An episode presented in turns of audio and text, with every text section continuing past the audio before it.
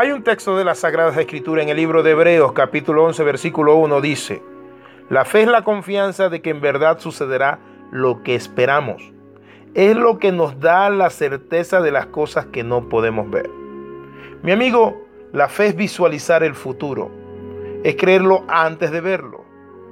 Por eso le damos la más cordial bienvenida a este devocional titulado Lo que no se ve es primero. Claro que sí.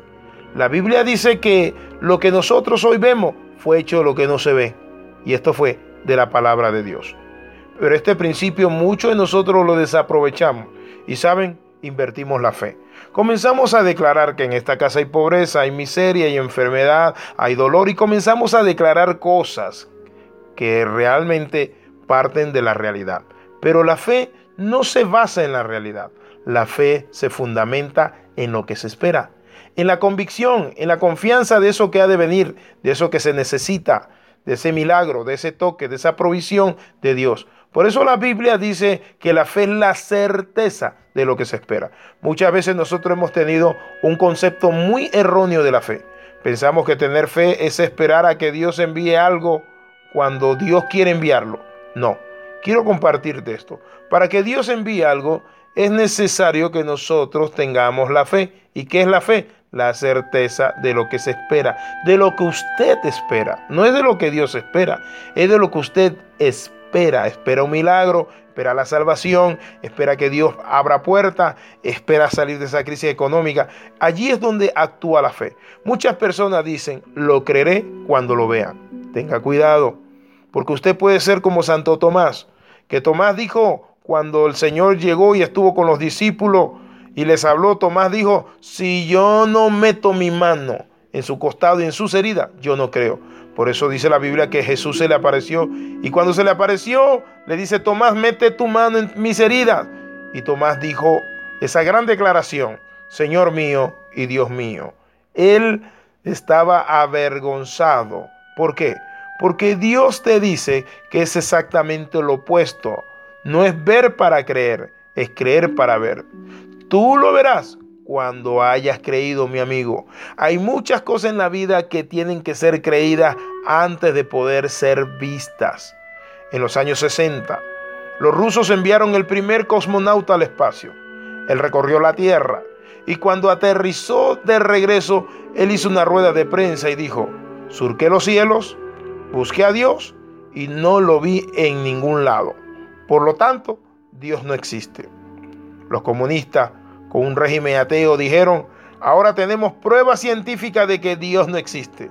Mi amigo, qué error. Alrededor de seis meses después, un hombre sube al espacio, John Glenn, recorre la Tierra tres veces en el Géminis y cuando regresó convocó una rueda de prensa. Él dijo, vi a Dios en todas partes Vi su gloria en las galaxias, en cada estrella, en la fuerza de gravedad. Vi su esplendor en el universo. Vi su majestad en las estrellas. ¿Cuál de ellos estaba en lo correcto? Los dos. ¿Por qué? Porque uno iba al espacio en incredulidad, sin tener la fe, y simplemente iba para demostrar lo que quería el sistema materialista filosófico, negar a Dios. Para él era una verdad.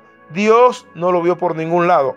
¿Por qué? Porque la Biblia dice que es necesario que el que se acerca a Dios crea que le hay y que es galardonador de los que le buscan.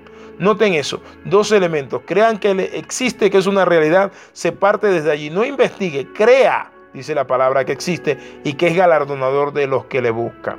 Mi amigo, a menos que nazca de nuevo, no entrarás al reino de Dios como dice Juan capítulo 3 versículo 3. Antes de haber transformación espiritual en tu vida, eras tan corto de vista que no podías percibir lo que Dios quería hacer en tu vida. Pero hoy quiero compartirte estos principios que son principios rectores y eternos acerca de la fe.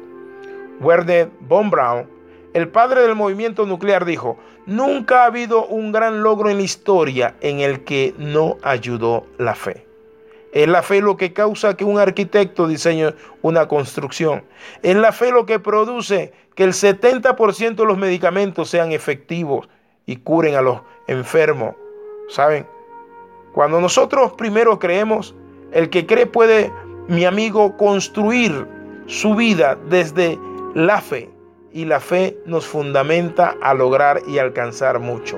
Es la fe lo que causa que un atleta olímpico practique y vaya a las pruebas olímpicas sacrificándose. ¿Por qué? Porque ese atleta cree que lo puede lograr.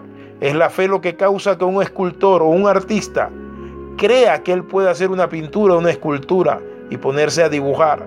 Es la fe lo que mi amigo nos lleva a nosotros como padre en invertir cantidad de dinero en el desarrollo y la educación de nuestros hijos, porque tenemos la fe de que van a llegar a ser profesionales. Uno tiene que creerlo antes de poder verlo. Es un principio universal de la vida. Cuando usted le cree a Dios, cuando usted mira sobre todas las cosas lo que puede lograr y alcanzar desde, escuchen bien eso, su perspectiva de pobreza, de limitaciones, de temor y de miedo. Hoy quiero hablarle de esto. La fe es para salir de esos estados. Hay gente que dice que yo cómo voy a salir de esto, cómo voy a tener dinero, cómo voy a lograr esto. Mi amigo, el cómo es su pregunta, pero la respuesta de Dios es por la fe. Por eso la Biblia dice, mas el justo por la fe vivirá.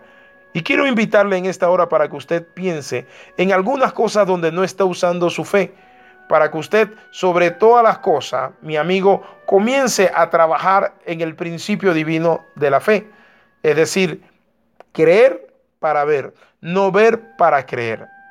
Hoy quiero invitarte para que le creas a Dios de que si tú te acercas a Él, Él se acercará a ti.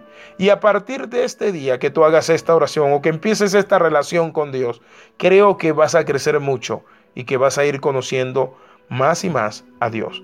Hace unos días atrás una persona recién conoció a Jesucristo y lo aceptó, lo recibió y saben que hoy me escribí, me decía, qué bendición. Sus audios fueron de mucha bendición. Yo no conocía a Dios, ya estoy yendo a una iglesia, hoy soy diferente. Dios ha cambiado mi corazón, hoy creo en Él y viera, tengo una paz que me sobreabruma.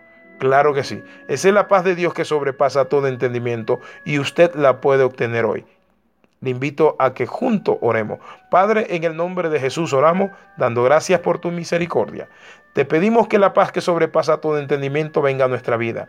Confesamos todos nuestros pecados, maldades, iniquidades. Perdónanos, Señor, Padre del cielo y de la tierra.